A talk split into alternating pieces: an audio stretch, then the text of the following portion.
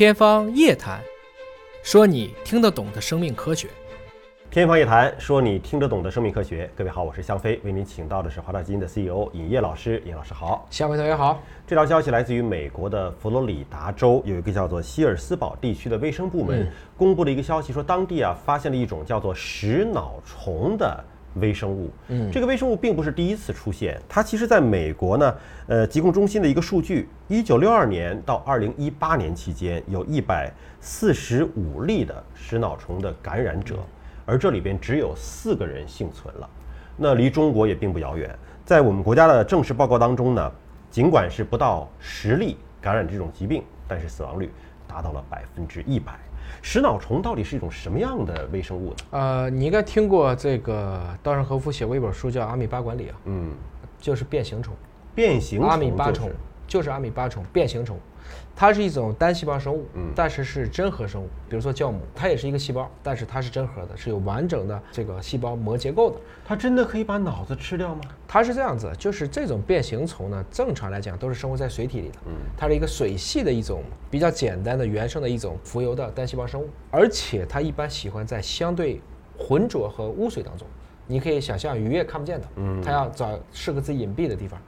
所以这就提示我们呢，像这样的一些很脏的一些水体，大家可能避免去游泳，不要去那儿游泳。因为这个变形虫，我们刚才说啊，它唯一能够引起的这几例死亡的病例的感染途径，不是消化道，嗯，全部是通过鼻黏膜进去的，嗯，就有点跟新冠病毒差不多。具体来讲呢，它就会先去，因为你要知道，我们的眼睛和鼻腔内部的鼻嗅体，就嗅球啊，我们 ORF 这些受体。是脑的一部分，是神经，是吧？是是脑神经穿过了我们的这些眼眶，包括颅骨上的这些鼻孔穿出来的这个，其实是外露的神经，就是视神经和嗅觉神经都是连接到大脑的。对，所以就是说它为什么叫食脑虫呢？嗯，这些变形虫到了鼻腔以后，它没有食物了，它就会沿着嗅球周围一直吃吃吃吃吃，一直到牵引到这个人类的脑部，所以我们就起了一个比较恐怖的名字，称之为食脑虫。这个研究成果是发表在《Water Research》啊水研究的一个杂志上。说到呢，它是喜欢生活在潮湿热的环境当中，常见于二十五度以上的温水环境。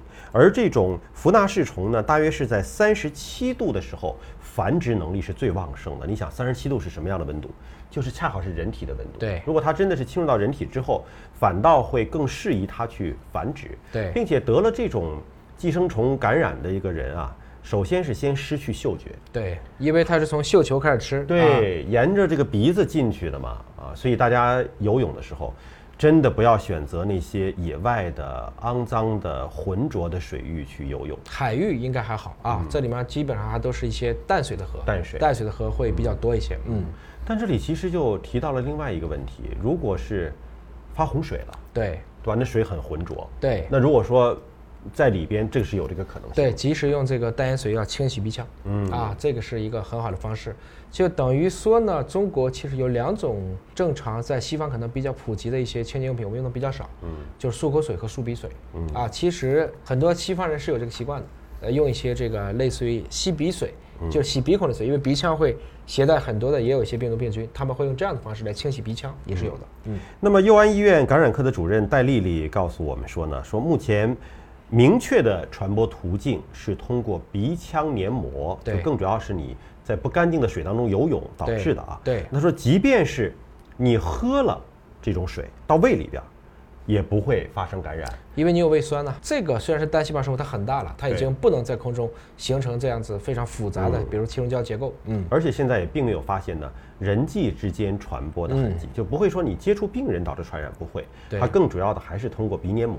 对，那么怎么治疗呢？这个其实一旦走神经呢，都很难治。嗯，我们自己其实，在处理很多发热病人的时候，只要走到了中枢神经系统，你比如说狂犬病，其实也都是无药可医的。嗯，在过去，美国曾经尝试用多种，包括抗生素啊，包括这个像用过青霉素，也用过这种像大黄内酯类的药物，包括最后也有两名的患者，不是一共四名幸存的吗？对，有两名是用了抗肿瘤的药物。